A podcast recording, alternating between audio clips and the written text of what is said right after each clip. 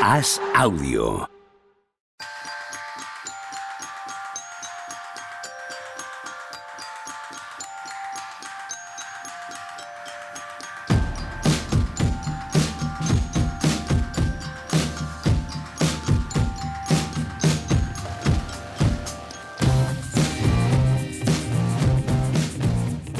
Hola, ¿qué tal? Hoy estamos al lunes 27 de noviembre del año 2023. Vamos, Juanma, ¿qué pasa? ¿Cómo estamos? Buenos días. ¿Qué tal, Pepe? ¡Buah! ¡Fenomenal! ¿Qué tal tú? ¿Dónde está machicado? En una cueva.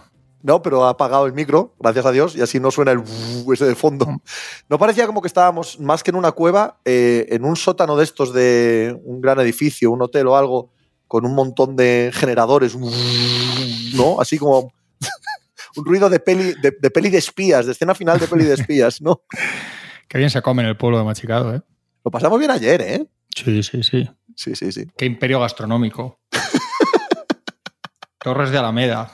Torres de Alameda es, ¿no? A ver si lo he dicho mal. Pueblaco, ¿eh? Sí, Pueblaco. sí, sí. A la, Torres de la, Torres de la Alameda, perdón. a la salida, eh, Juan Marrubio iba a un sitio diferente a los que íbamos en el segundo coche. Y Juan Marrubio iba con GPS. En el segundo coche conducía un indocumentado, un ignorante. Me seguíais por eso. Sí, Es que A me extrañado, tío. yo- Os, os iba a decir que por qué cojones me seguíais. efectivamente. Y me imaginaba que era eso. Nos dimos cuenta tarde. Pero luego yo me metí en la radial de pago y vosotros no. No, no. eh, en- encima descubrimos toda la red de carreteras de la Comunidad de Madrid Sí, que oscila sí, entre la carretera de Barcelona y la carretera de Valencia. Sí, machicado, muy duro. Cruzamos Muy por duro, ahí. muy, muy un camino duro. muy duro. Encima yo pagué 95 céntimos de estos de las radiales de Madrid, que no son los 95 céntimos, sino la mala hostia que te pone haberte metido sin necesidad. Se llaman eh, los 95 céntimos de Álvarez Cascos, se les conoce popularmente. En Pero la eso no estropeó la maravillosa experiencia Un poco sí. gastronómica. A tener que ir con la gente que iba en el coche, además de la vuelta que dimos, además de todo, un poco sí la estropeó. Sí, sí, sí. ¿Qué tal, qué tal, Tony? ¿Cómo estás? Bien, bien. No, yo sin esos problemas del primer mundo. Aquí está todo cerca. A ver, pr- primer mundo ahí donde estábamos tampoco. sí, es un poco exagerar. Vamos a Sí, es un poco tirar por lo alto en la descripción. ¿Qué tal ha sido tu fin de Tony? Porque el, el de este lo tengo más o menos dominado. Tranquilísimo. Eh, Mucho baloncesto. La verdad es que el sábado me pegué un atracón. El viernes por la noche me vi tres y el sábado otros dos. O sea que fue, pues eso. y ayer tres cuartos de lo mismo. O sea, Ha llegado un punto de- en mi vida en que envidio mucho este tipo de frases. Tengo que volver a recuperar las riendas de mi vida, hacía, tío. Sí, sí, sí. y, y cuando lo haces dices, oh, Jolín, Guau, cómo echaba de menos esto, de estar solo en mi casa Total. Haciendo lo que me da la gana. Y Llevaba, pues fácil un mes quizás sin un fin de semana de estos. Una sofadada de esas Sí. ¿eh? que, que- que- Sí, que sí. te duele el culo cuando te levantas para ir para la cama, que no sabes cómo ponerte en la cama el costillar y los pulmones porque estás absolutamente dolorido del, del fardo del saco patatas que ha sido durante todo el día. Yo Ya, tengo verdad, se, me- para se me evitar esto. humedecen los lagrimales solo de, solo de describirlo. joder, joder. Viste a los Lakers el viernes, ¿eh? Eh, Ya te leí ahí. ¿No? espera, Sí, Lakers ¿no? contra. Dime, dime de- contra quién. No, porque dijiste algo de los Cavaliers, creo, ¿no? Te leí Ah, sí, sí, Cavaliers. joder, ¿Eso claro. fue el viernes, Lakers Cavaliers o el sábado? Fue el viernes, ¿no? ¿O el sábado? Yo diría que el sábado. Ah, fue el No lo- sábado, Sí, fue yo lo vi el sábado, sábado. sí, sí, o sea, sí, lo vi el perdón, domingo por la mañana, vaya. Sí, sí, sí, sí, es Sí, verdad. sí, sí.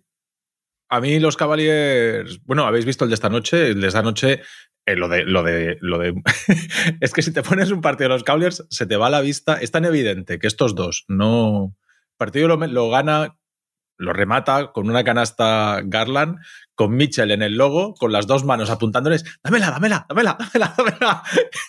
Y, Garland evitando que le ponga el bloqueo para no tenérsela que dar, se va a buscar a Jarrett Allen y dice que no, que no, que esta me la voy a jugar yo. Se la juega y la acaba metiendo. Pero, uff, ¿Sigue teniendo consideración de estrella en la liga Donovan Mitchell? Es Yo decir, porque mi- idea básica es como la de Towns, y ya voy cambiando la de Towns, claro, eh, pero mi idea básica es que deberían ponerlo en el mercado. Pero llega un punto en el que te paras a plantear si de verdad tendría eh, consideración de estrella en el mercado de traspasos Donovan Mitchell. Yo creo que por talento, pero que no tiene, yo creo que no la tiene. Y además es que él le queda este año y otro, ¿no? Y luego ya tiene la player option. Y lleva desde que llegó a Cleveland sin hacer nada, sin sacar el pie del tiesto ni hacer nada raro, pero todos los inputs que hay siempre al respecto es como que no se va a quedar allí, ¿no? O sea, habla mucho de que no se va a quedar, siempre se ha dicho, ¿no? Que tiene otras ideas en la cabeza para su futuro. él dice que Nueva York. Sí, se habla mucho de no lo dice, ¿no? No, claro, por eso que no lo dice, o sea, no es que sea el típico poco profesional o que diga cosas maldichas, pero vamos, que no, que no hace ningún esfuerzo tampoco por, por disimular que en teoría está allí de paso.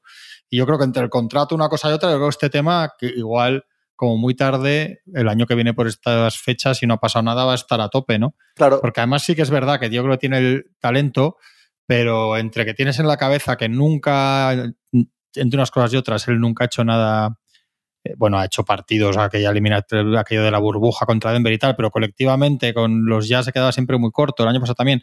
El otro día leía un análisis eh, de, cuando ha estado fuera que decía que ellos que son mejor, mejor equipo sin, sin Mitchell, con Garland. Garland es mejor jugador sin él, pero que podían ser un equipo, decía sobre todo, eh, mejor en playoffs, o sea, más difícil de ganar en playoffs, ¿no? Como que se convierten en muy, en muy predecibles en playoffs y que al final tienes que, minimizar un poco las, los chorrazos de puntos estos que sí que te mete Donovan Mitchell, pero aprovechándote de cómo juega el equipo y, y qué otras cosas no hacen cuando está él lo que él no da en defensa, etcétera, pues que se convertía igual en un, en un equipo pues que se ha quedado un poco en el en un sí pero no, ¿no? Da, la sensación de, que sí que es un muy buen equipo y que gana muchos partidos, pero que el, salto gordo en este, formato parece que no, que no, que no lo están dando.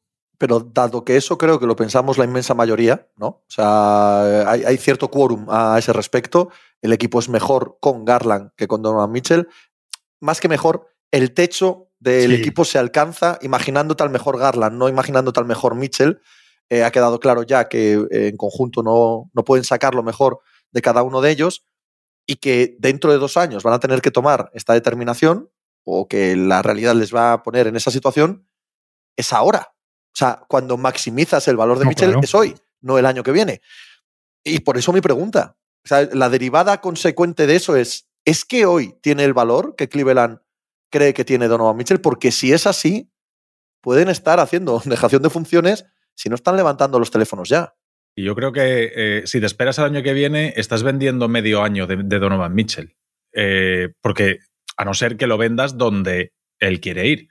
Pero si lo vendes ya, sí que por un año y medio de Mitchell, donde sea, sí que probablemente puedas sacar más cosas. De hecho, si lo vendes ahora mismo, vamos a suponer, vamos a poner el ejemplo de los Knicks, que es lo que se rumorea, qué tal.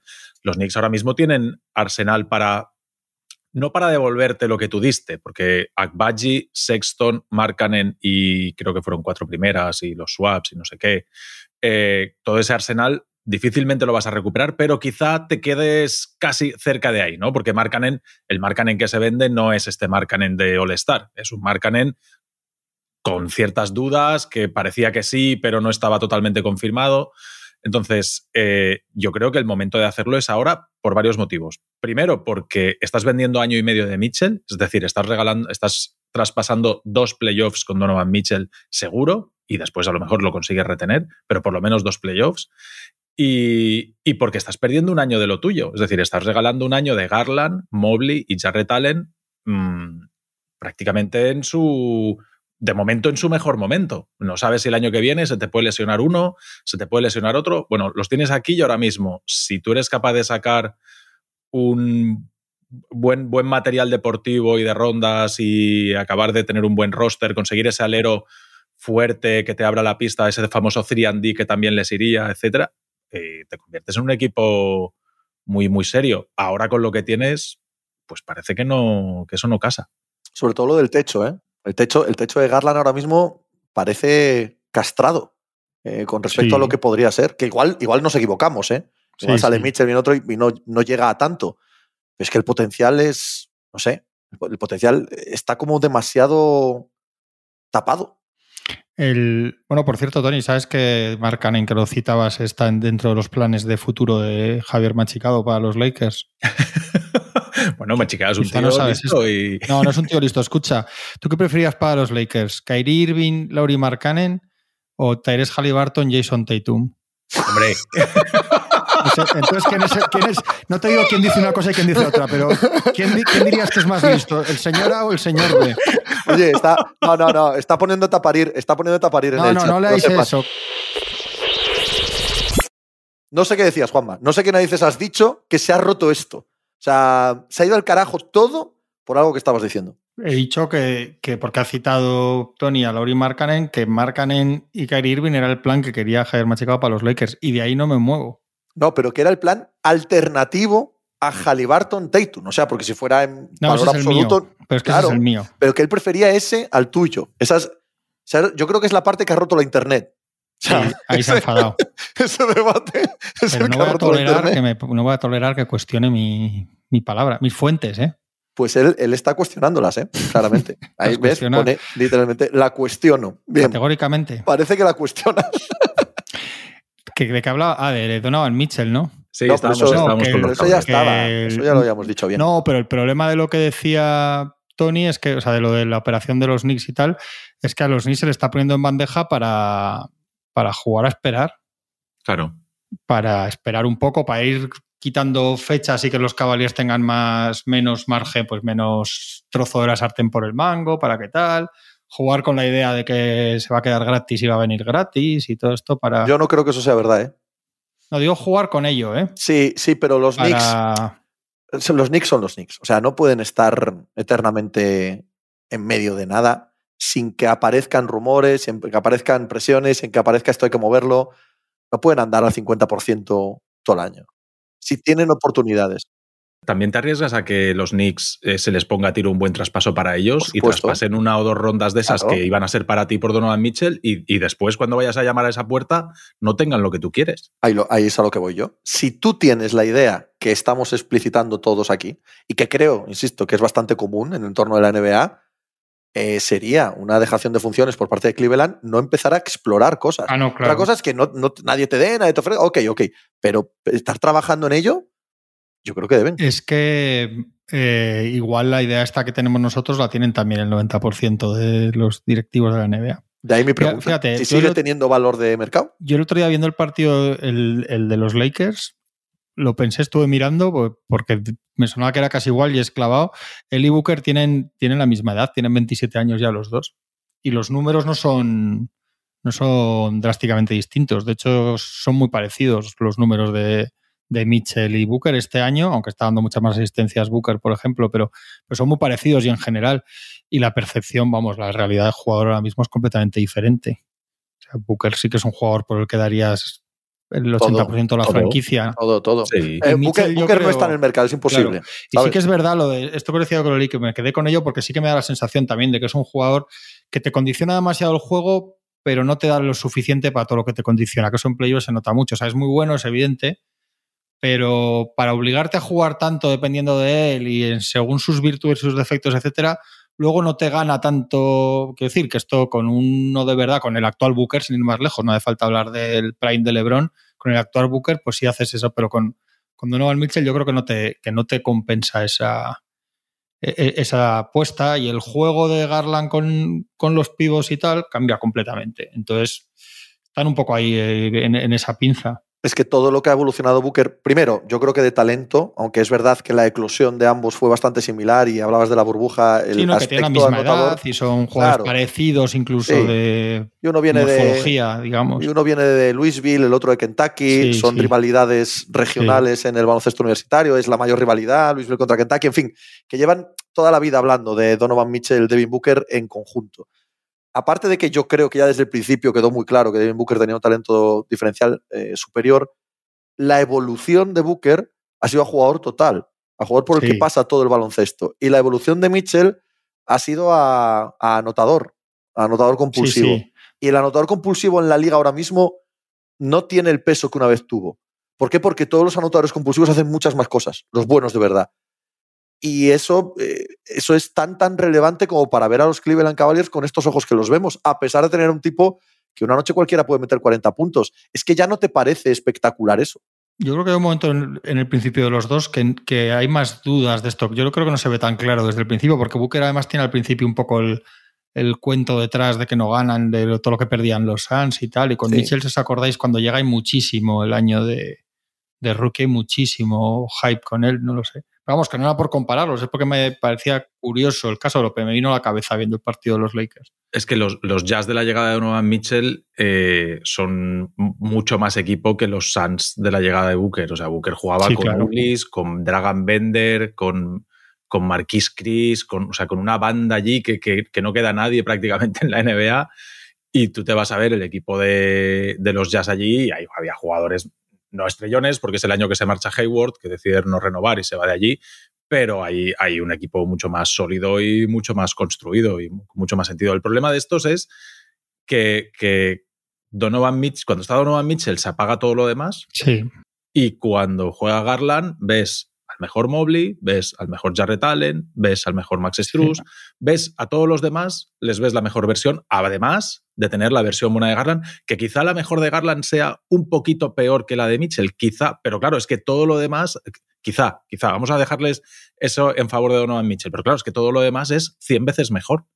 Entonces, claro, ese, ese es el problema que tienen los Cavaliers, que, que, cuando, que cuando Donovan Mitchell mete 45 puntos, eh, Jarrett Allen te ha hecho eh, 6 puntos, 7 rebotes, eh, Mobley 11 puntos, 6 rebotes y Garland 18 con. Que va, que va, o, que va, ni eso. eso. Garland, Garland, ha hecho de Ricky Rubio. Sí, con correcto, todo el respeto, sí. por supuesto, a, sí, sí, a la figura de Ricky. Entendedme lo que digo, ¿no? El base que está allí acompañando al anotador para pa lo que surja en un momento dado, nada más. Sí. En cambio, cuando es al revés, pues te ves a Garland con buenos números y de repente dices, joder, pero si todo esto está aquí, si es que sí, sí, sí. yo le he pegado un palo esta semana, este fin de semana, a Evan Mobley, porque la comparación con Mobley, cuando llega a la NBA el primer año era Kevin Garnett. Este puede ser el próximo Kevin Garnett, un tío largo, que media distancia, gran defensor, no sé qué, y es aparecer Donovan Mitchell allí y corta de raíz el crecimiento de todo lo que había allí en, en Cleveland. Ha hecho a, a Mobley le ha hecho daño otra comparación que es la de Chris Bosh Sí. porque no mete un tiro por fuera. Y eso, eso ha limitado es. mucho lo que es. Pero también es verdad que, es, que siempre dejan muchas cositas que dices, joder, es que es, tiene que ser buenísimo. O sea, tiene que acabar siendo buenísimo. O sea, hasta partidos que no está muy allá, hay momentos viéndole, el otro ya sin ir más lejos, hay jugadas que dices, hostia, es que este tío tiene en algún momento, tiene que, tiene que ser mucho más impactante de lo que ya es. Tiene una madera tremenda. Yo creo que esa parte que se consideraba que podía desarrollar más, de momento no ha desarrollado nada del, del tiro por fuera porque es verdad que se decía Garnett y Chris Boss y tal, o sea, eran comparaciones de ese nivel para él. Y es fundamental porque tienes a Jarrett sí. Allen al lado, es decir, no puedes tener a dos tíos que no metan un tiro de fuera de la zona. Sí. Hoy en día, con la NBA de hoy, necesitas. Y es cierto que yo, los dos partidos que he visto este fin de semana, a ellos se les ve más conexión. Empiezas a ver pases entre uno y el otro, alguna liup que baja uno con asistencia del otro. O sea, ves cositas que no veías al principio de, de estar los dos juntos. Pero aún así, como tú has dicho, Juanma, el impacto de Mobley tiene que ser otro. Y Mobley vaya será el verano que viene, es la extensión ya. Sí, sí. O sea, que haya ya toca. Talegada gorda. Es un poco.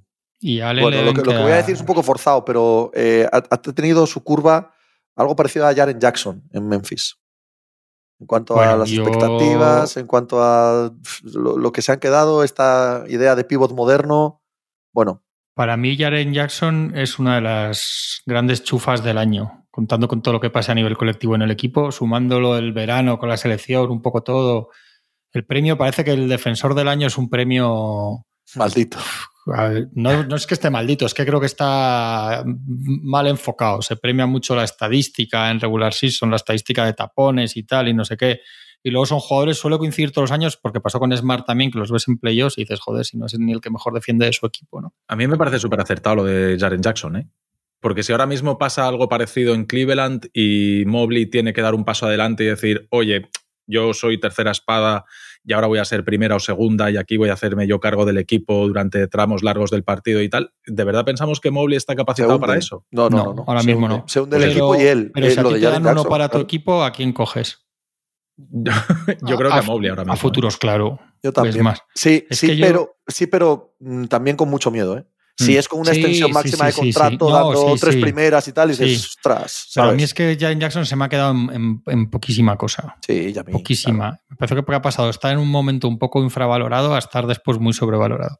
Es un jugador que tiene que estar todo, tiene que estar todo perfecto para que él funcione. O sea, tiene que tener ya claramente a la pivot, no quiere, o no sabe o no quiere no tal jugar de pivot, lo cual también te condiciona mucho, porque él tira, pero tampoco es que sea Novisky.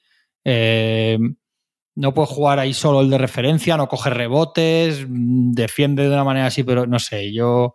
Es verdad, y, y Bain, por ejemplo, está haciendo un temporadón y bastante con todas las lesiones y tal.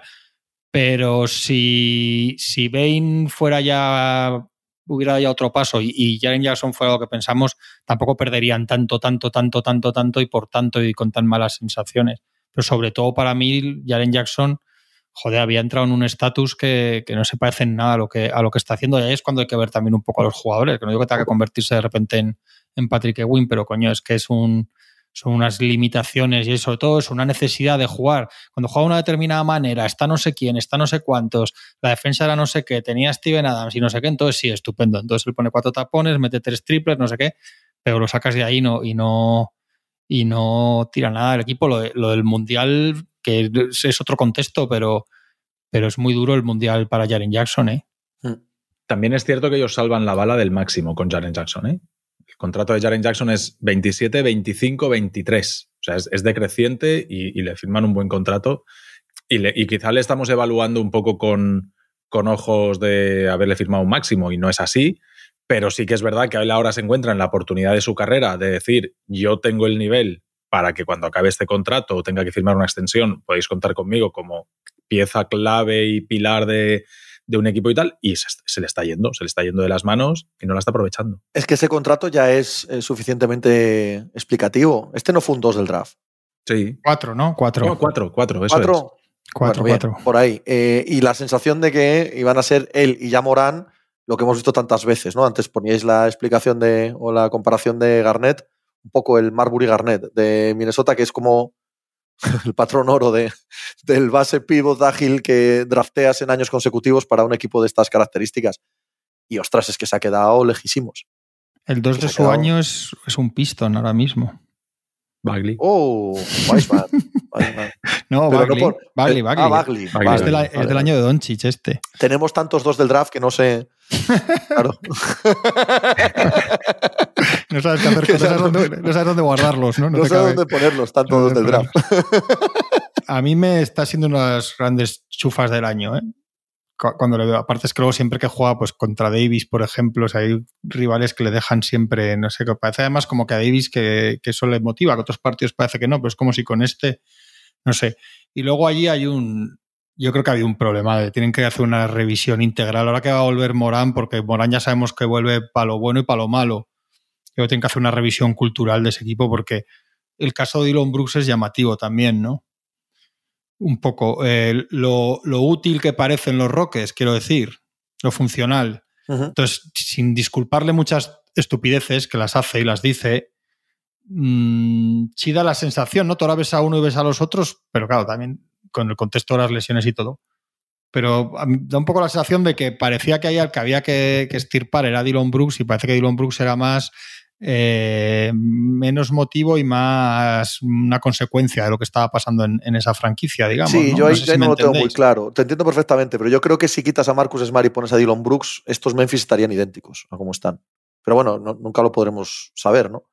De resultados, dices. Sí, Sí, no, y es verdad que el año pasado cuando tiene que meter tiro lo falla, que otros años los había metido, pero digo que parecía que, que había que sacar de allá este porque había estropeado, o sea que era un poco la manzana podrida.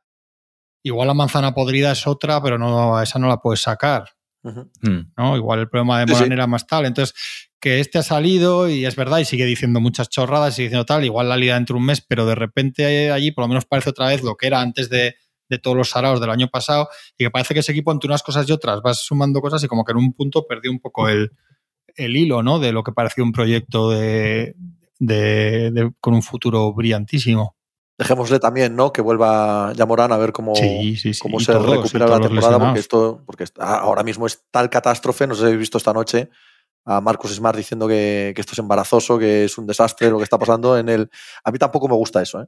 Cuando se No, escenifica tanto me en un tiempo un muerto, poco- sabiendo de sobra que hay cámaras por todos los Me lados. parece que lo es un haces poco- para la televisión nacional en vez de para tus totalmente. compañeros. Sí, sí, sí. y Para pa' salvarte tu- tú, además, de manera egoísta, como. Para tu narrativa. Correcto, yo soy el profesional que vengo aquí a, a echar esto para arriba. No, mira, pues si es así, gana partidos, ¿sabes? Estate en la pista ayudando a ganar partidos y no diciendo a los chavales que no saben jugar a esto. Eres tú el que tienes el contrato. ¿no? Ha dicho a- Anthony Edwards que nunca había visto ese pabellón así, de vacío y de frío y de hundido. de todas las veces que ha jugado en Memphis. Con toda la razón, porque lo está y es normal que la gente de Memphis no le apetezca nada ver a su equipo ahora mismo. Hasta que no vuelva Morán, ¿cuántos partidos llevan jugados? Vuelve a los 25 ¿no? partidos. Están 3-13 o... 3-13. 16. Yo creo que quedan 9, es que lo miré esta partidos, mañana. O sea, lo hice la cuenta esta mañana yo también. Y no son, el peor equipo, no son el peor equipo ni del oeste ni de la liga. Ojo, ¿eh? Son mucho, muchas, muchas lesiones, muchos errores en el draft, muchas lesiones, muchos errores en el draft. Hay de estos que no han sacado nada. Hay varios chavales de zona media del draft que ni uno te ha tal, más o menos. Y yo creo que en un punto, cuando se vieron con tantos jóvenes y en ascenso y tal, tendrían que haber hecho un poco más de esfuerzo de, reconversión, de reconvertir un poco de todo ese capital en, en, haber ido por algún jugador más de otro nivel, como cuando el año pasado por febrero se hablaba de Anunobi y cosas de estas. O un par de veteranos, que al final Steven Adams no ha hecho el rol ese que se suponía que era el veterano, que de tener el, vestuario controlado, tal. Desaparece Steven Adams y aquello es la guardería y a ver quién es más trasto y a ver a quién hace la travesura más gorda. Y... Pero ahora mismo es un problema de, guardería y de vestuario, o es un problema que es que no les da el baloncesto. Hombre, es que, pues, si, si, empieza la temporada sin cinco titulares ah, y los dos mejores. pero, pero, allá Morán no lo controlan ni Steven Adams ni nadie. quiero decir, es la estrella. Pero ya Morán no tiene roto el ligamento. Sí, sí, total, está fuera por lo que dice Tony, no por que, te rompes pero, el ligamento. Pero que da igual que metas ahí a, qué sé yo, al, que se os ocurra. Nadie va a domar a Yamorán. O sea, no puedes poner en la responsabilidad de Steven Adams ni de nadie más en que la estrella del equipo. Pero al, final un equipo es mucho la. que esto es lo que un poco de otra manera lo que hablábamos también con Kawhi un día. Al final un equipo es mucho lo que es su jugador franquicia, ¿no? Sin ninguna duda. Y si con este han estado así, pues que igual lo de Bruce, siendo, siendo un zoquete de primera categoría, que eso es obvio, acabó pareciendo un jugador para ser la Liga China, también en parte que, lo que digo es que los Grizzlies también pueden mirarse un poco en, en el espejo con todas estas cosas. Porque la verdad es que con sus cosas y sus desgracias, el tío está jugando en Houston más o menos bien, defendiendo, dice alguna gansada, pero tampoco le, le han expulsado tres veces, eh, mete más triples, no sé qué. O sea que también lo sacan mucho. O sea, ellos hay como una especie de esfuerzo en, en señalarle mucho a él.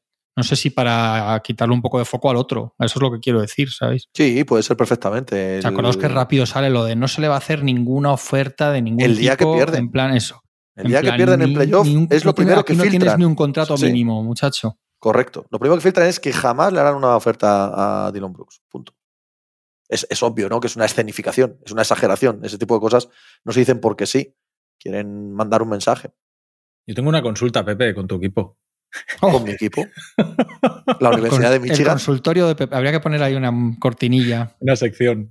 Ya ayer en la comida fue bastante el consultorio de Pepe, porque hay gente que me pregunta de muchos temas. de otros asuntos. Eso es. Venga, vamos a ver, vamos a ver este. Espero que sea sobre el equipo de fútbol americano de la Universidad de Michigan. ¿vale? No llego ahí. Ahí no llego. No. Bueno, es el, único tema, el único tema del que quiero hablar de mis equipos esta semana.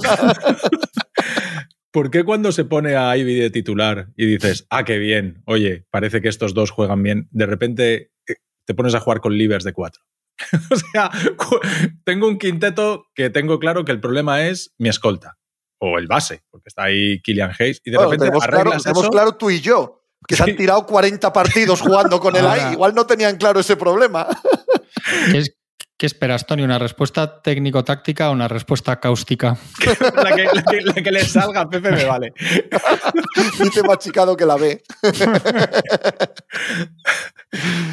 Yo no, entiendo, a Monty Williams. Eso. Yo no entiendo a Monty Williams. Es, un, eh, tienes un quinteto que tienes claro que hay un problema ahí, lo solucionas y de repente generas otro en otro posición. Yo lo, que te, yo lo que te digo es que están pasando cosas en esa plantilla que no tienen que ver con lo deportivo. Es la única explicación que tengo. Y como en esas no podemos entrar, ¿vale? Porque no las conocemos, supongo que las conoceremos, bueno, las conoceríamos en el futuro si a alguien le interesase este equipo lo más mínimo, que no es el caso, por lo tanto, probablemente no nos enteremos de ninguna de las maneras, ¿no? Pero hay cosas internas que no nos están contando. Cosas internas que tienen que ver con el poder de Monty Williams, adquirido por un contrato de siete años garantizados, y por lo tanto es él el que manda por encima del general manager, y asuntos que tienen que ver con los chicos, con los jugadores y con la dinámica interna, en las que Monty Williams quiere demostrar algo, probablemente al grupo, probablemente a Troy Weaver, el general manager, probablemente al propietario, lo que sea, pero que no tiene relación directa ni con el nivel de los jugadores ni con las victorias y derrotas. Victorias en término hipotético, meramente hipotético.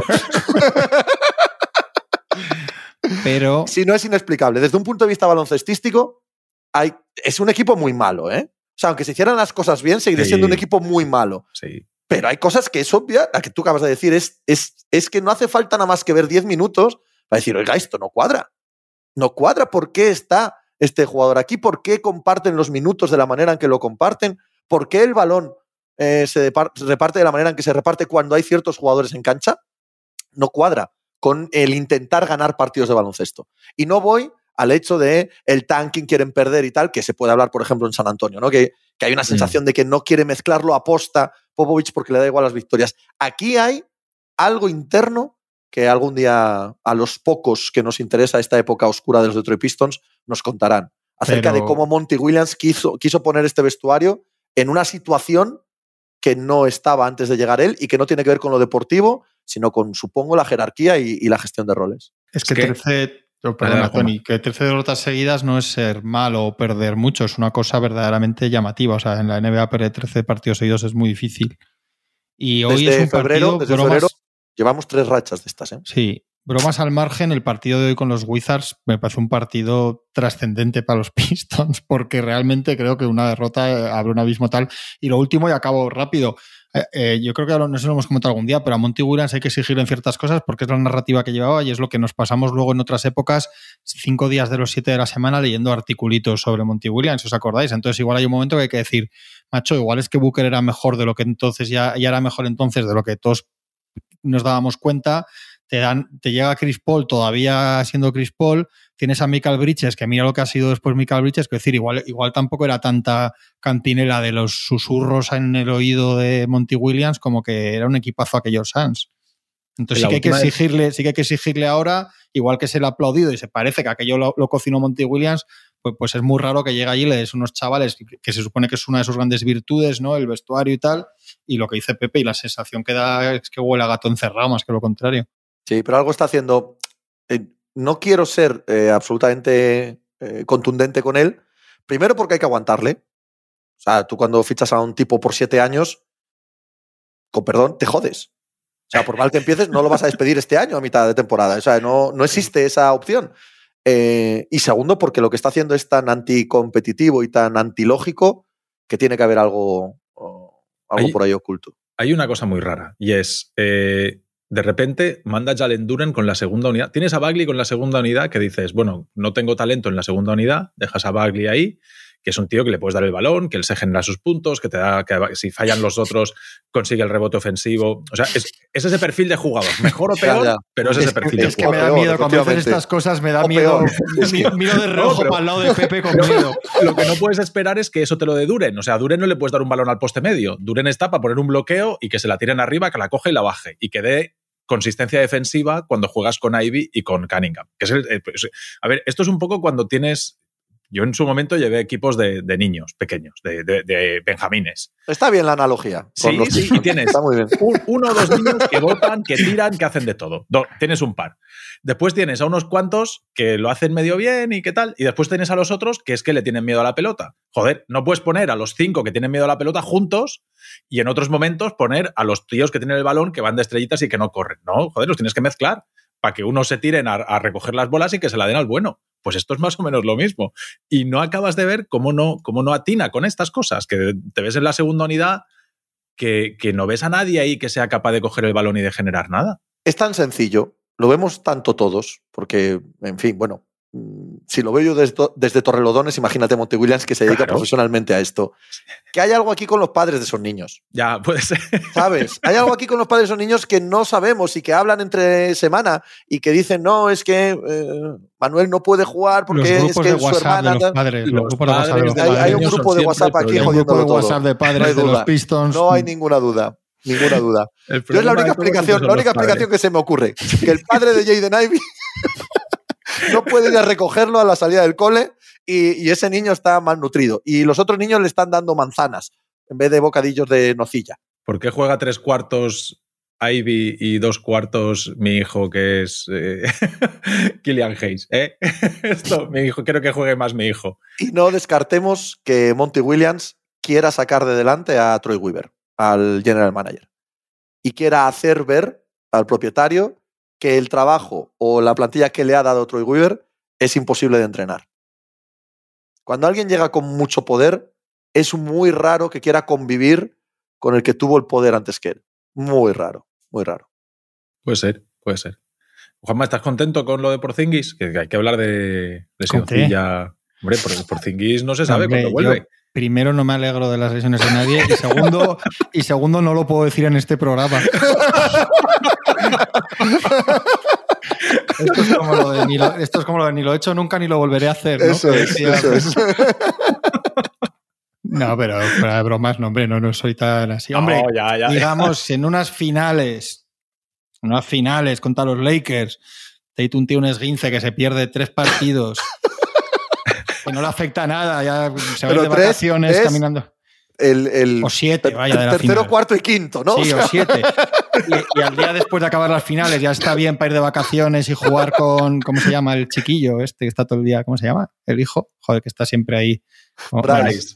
para jugar con él ahí de vacaciones sin ningún problema en el tobillo, yo se lo deseo. No, hombre, sí, sí, fuera de broma. Hay que decir, Pero- para tranquilidad de los Celtics, que es una lesión muscular y que no es Sí, nada sí. de lo que puede arrastrar Porzingis de otras épocas. Que, jolín, la lesión muscular como puede tener cualquiera. Yo vi a los Celtics el viernes contra Orlando. Qué maravilla de partido de Orlando. Sí, Cómo es que me gusta ver jugar a Orlando Magic, que ya están virtudes, segundos en, sí. en la conferencia este. Qué equipo tan majo, de verdad, tan serio. Sí, muy y que además es el típico que ahora te pones porque lo que hablábamos el otro día, que la gente está muy enchufada, ellos se nota que están disfrutando y se nota mucho en los equipos, entonces hasta el día que pierdan, que perderán, pero se nota. Lo Porzingis, el problema es que escuchas la lesión de Porzingis y te echas a temblar, esa es Sí. la, hablando en serio, que Mm. estás ahí esperando que no se convierta la, la, la calabaza en, eh, o sea, la carroza en calabaza, porque está, porque está de maravilla. Pero de hecho, ellos mañana se juegan, mañana es el último día del torneo. Sí. Sí. Y ellos tienen que, lo que pasa es que lo tienen bien porque tienen, juegan en casa con Chicago. Si ganan de bastante, seguramente se hagan con la wildcard del, de su lado. Sí, pero... Pero- no pueden adelantar a Orlando, ¿no? Me parece que quien puede adelantar a Orlando no, es. di- digo, digo por la wildcard, ¿no? Ellos ya sí, no claro, primeros claro, de pero, grupo. pero si Brooklyn, Brooklyn no puede ganar a Orlando. Creo que sí. ¿No están en el mismo grupo? El único que está clasificado es Indiana. Indiana y los Lakers. En el Eso este es. Indiana, o sea que los demás sí que tiene que poder ser. Pero yo creo que la cuenta de los Celtics eran ya para el para, el- para el- la wildcard, ¿no? Una Sí. cosa importante, que Machicado dice que Bryce es el otro hijo de Lebron. Sí, es que no se llama así. Dius. Dius, eso, eso, sí, Dius. sí, sí, sí, Dius. Nos ha inducido. Nos hemos metido, nos hemos metido en el grupo de, de WhatsApp de los críos y la hemos liado. ¿no? Un poco poquito de rigor ¿eh? en este programa. Claro. favor, ¿eh? cuando hablemos de nombres de hijos. Oye, los Celtics es cierto que juegan sin Holiday y que se lesiona por Zingis, pero las sensaciones.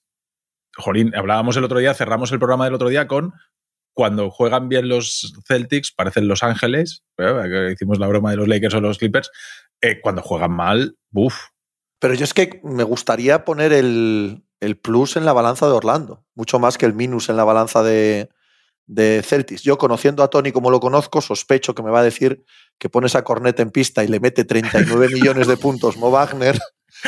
Y, y le, y le entiendo, porque vi el partido y la sensación era, de, por favor, no hagáis de nuevo la misma jugada. Pero, hombre, me gustaría poner en valor a Orlando, mucho más que, que hacer de sí, menos hombre, a, a sí, Boston. Sí, sí, sí. Sí, sí, pero tengo. es que, son, es, que lo- es los fantasmas del control del juego de los Celtics. O sea, eso que hemos visto tantas veces, que es cierto que se suponía que con la llegada de Holiday el final de partido lo iban a gestionar de otra manera. Bueno, el otro día no está Holiday, no se gestiona, pero el anterior, que sí que estaba Holiday, tampoco se gestiona muy bien. Pero bueno, vamos a hablar de Orlando, que se lo han ganado. ¿eh? No, no, no, pero tú si quieres atizar aquí a Boston, me parece que nadie se va a oponer. Entre el odio cerval No, de, no, de Rubio no, y, mi- y mi no. odio natural, sin más. No abundan los días, no abundan los días para hacerlo, así que aprovechemos. Claro. Hombre, y Rusia se azota mucho en ataque muchos días, ¿eh? Muchos, más, de, más casi de- que lo contrario, que, se ilumina. Mm. Pero claro, el rol que tiene que tienen los Celtics en teoría no tiene nada que ver con el que tenía el Milwaukee si- sin Middleton, cuando se tiene que convertir en el, en el segundo. Que por cierto, no sé si visteis ayer, hay una talegada, hay una talegada de minutos de Milwaukee que es para retirar al equipo. No sé quién puso en Twitter, algún periodista americano, dijo, "Me- cuando iban perdiendo veintitantos antes de que remontaran, que bueno, que tal. Dijo, menos mal que ha firmado la extensión Yanis, porque si no, esto, esto estaría complicado. Pero fue un día, un día de eso sin Middleton. Mira, de esos en el que lo reservan. Pero Middleton no está, ¿eh? O sea, con todos los problemas que tenía, ahora es otro. Ahora ah, sí, le duele el tendón de Aquiles. El tendón de Aquiles es... Correcto. Pues igual a este chico ya hemos de dejar fuera y se aparece fenomenal. Que sí, que sí, sin duda, sin ninguna duda. Pero también estaremos de acuerdo que si no aparece, no consideramos a Milwaukee aspirante a nada. No, yo, desde luego no. O sea, si, no, si no, aparece Middleton, a mí me parece un equipo muy batible. Mm, ya está. que sea verdad que no va a aparecer Middleton no invalida este argumento. Sí, sí, sí, sí, sí.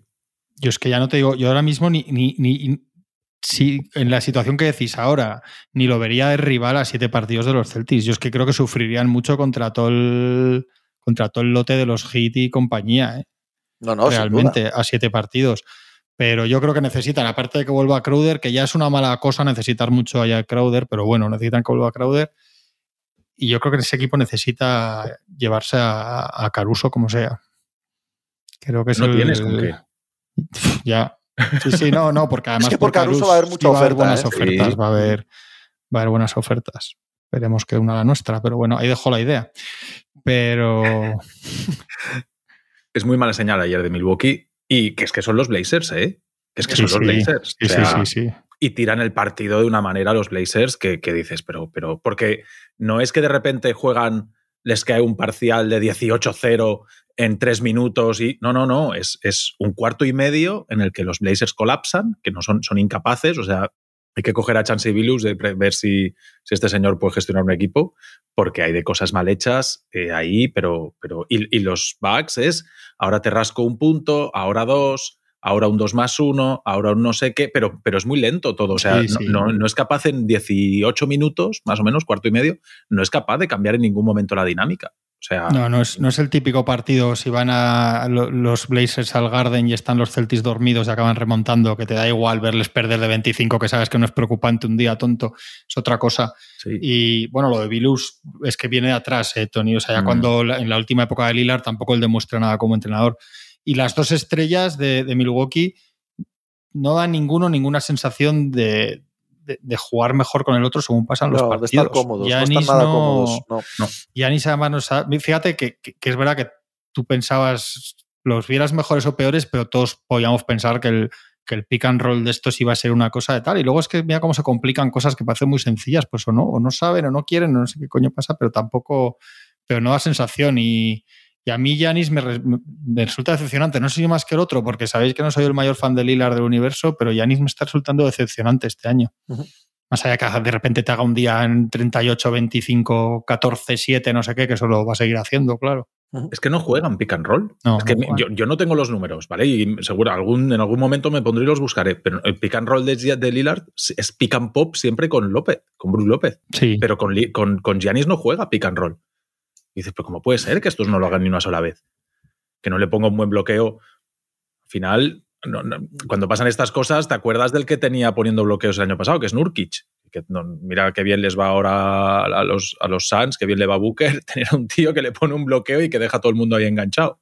Pues aquí no. Aquí Giannis pone un bloqueo y está más pendiente de que se la den en la continuación que de generar un espacio a su espalda. Pues bueno, el pues, que mejor pues van pasando los partidos y no lo vemos. Brook López, ¿eh? de proporción al jugador que es a tal, es el que menos le puedes echar culpa de nada, yo creo, Brook López. Ah, no, no, está No, no, no digo tú, que no, digo tú, digo en general que es el que más lo ves y es el que más mejor sensación te da en proporción a, Lo, que, a lo que sabes de ellos. Que decías lo de números, tengo un número para ti que no sé si lo has visto. A ver. Que ha puesto Andy Bailey, lo que pasa es que no quería sacarlo mucho porque hablamos de los Spurs el otro día. ¿Sabes cuántas jugadas ha hecho Banyama de, de jugador de rol en el pick and roll?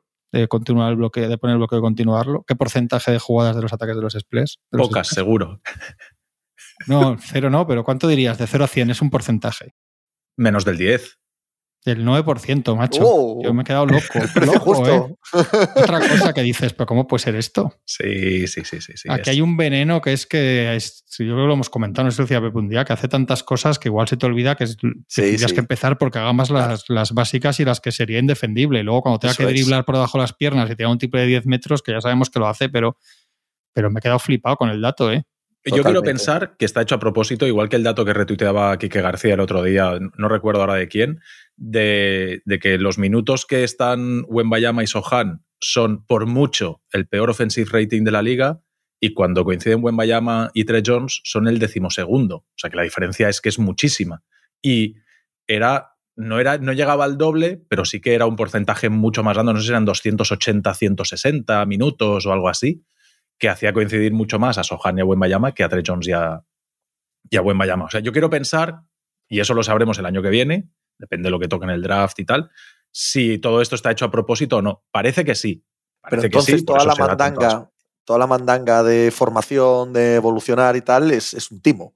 Que sí, que sí, que sí. Claro, o sea, si ponen a jugadores que no van a jugar juntos, que no lo hacen bien juntos y tal, solo por el hecho de que así van pasando los partidos sin ganar, si no utilizas a Wembanyama en el rol, cuando todos vemos claramente que en el pick and roll la continuación de un jugador de este calibre y de este tamaño, no la utilizas porque prefieres eh, que haga otras cosas, aunque eso sea más ineficiente, ¿dónde carajo queda él? Vamos a evolucionar, vamos a jugar mejor juntos y tal. Es, es, una, es, es un toco mocho continuado todo esto, ¿sabes?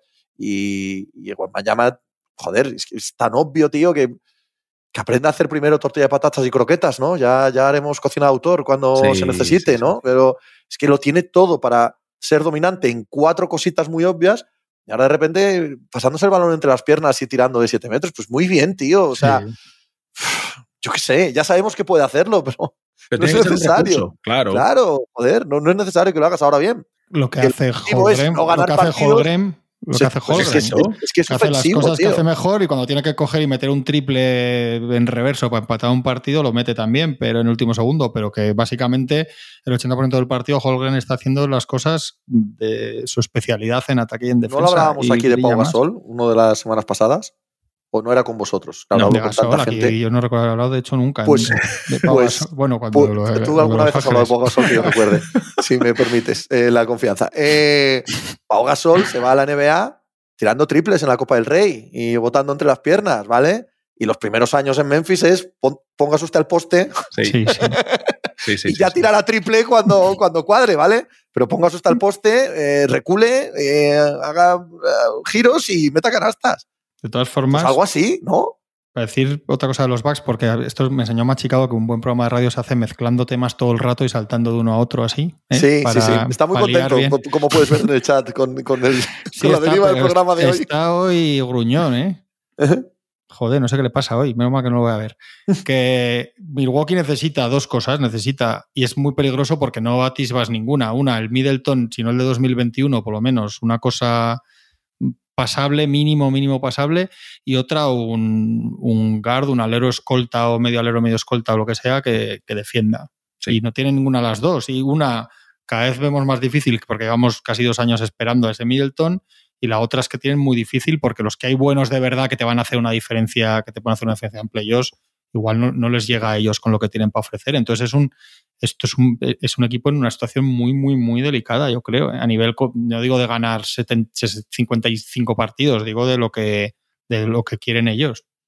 Tienen muy mala pinta los backs. Sí, estoy de acuerdo. Muy, muy mala pinta y, y no parece que, como decía antes Tony, tengan la opción de mejorar ni vía traspaso, porque no tienen activos, ni vía que vuelva a Middleton, porque cada vez parece más irreconducible esa carrera, ni vía que ante Tocompo y Lilar acaben jugando juntos, porque todo lo que hemos visto desde el principio de temporada casi va en el sentido contrario. Eh, sentirse bastante incómodos juntos. Ni vía entrenador genial que se invente algo, porque de momento Griffin parece una estatua de cera, más que otra cosa.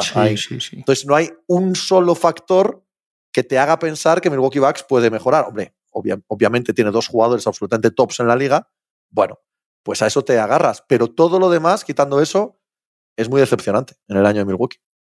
¿Y hay alguna cosa de Yanis a nivel de, líder, jugador mental de sus últimos tiempos, de cómo está ahora, que creo que vamos a saber alguna cosa en los próximos meses? Porque ha habido un cierto rastrito de algunas de estas veces que ha perdido, hemos hablado de él, alguna cosa, no sé qué, los comentarios, la forma, no sé, tal, tal. Y él luego ha habido algún lío las últimas veces que ha estado con Grecia, de cosas de, del equipo, del vestuario, de tal. Entonces, igual también por ahí, igual también por ahí acabamos rascando alguna cosa si esto sigue así. No es descartable, desde luego.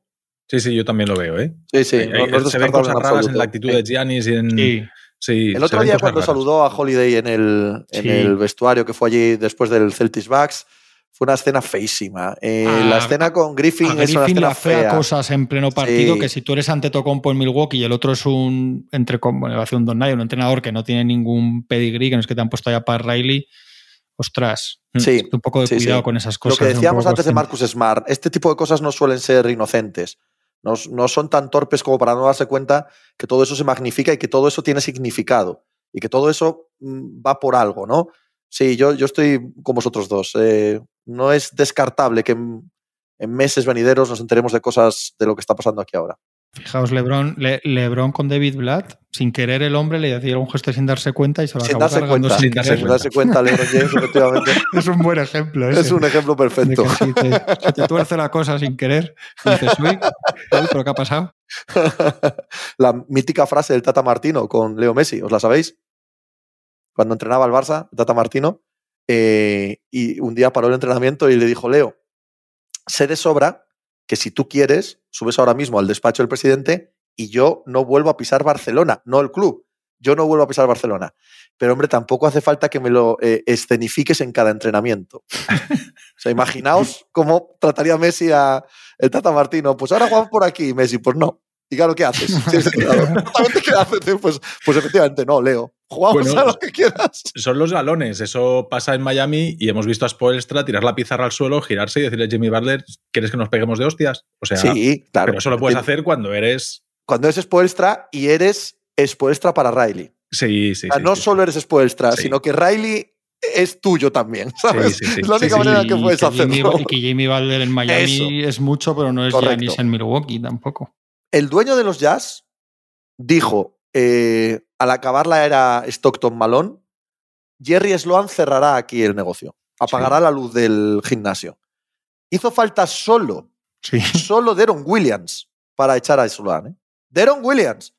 No estoy hablando, ¿vale? De, no sé, de Kevin Garnett. Deron Williams bastó para echar a Sloan. Esto, esto va de lo que va. y el jueves seguiremos hablando de esto. Tienes que cerrar leyendo el último mensaje de Machicado. Hoy un Lakers 6 es muy bonito, precioso. Un clásico, macho. Joder. Hostia, el miércoles Detroit Lakers en Detroit. Después de que cortásemos la racha de, de perder Otro 13 clásico. seguidas al ganar a Wizards esta noche. Peligroso entonces, que cuando uno empieza a ganar, cuando uno coge el gusto a ganar, Hasta el jueves. Chao.